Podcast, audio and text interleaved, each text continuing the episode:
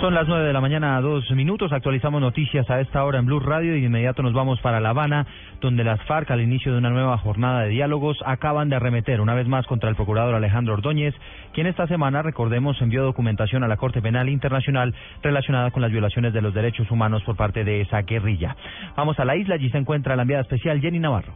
Buenos días. Ha hablado hoy la FARC precisamente del informe que fue el Procurador General Alejandro Ordóñez a la Corte Penal Internacional en donde indica que las FARC estarían involucradas en la desaparición forzada de 2.760 personas. La respuesta de la FARC ha sido que el procurador obra, obra de manera malintencionada y que es un enemigo de la paz.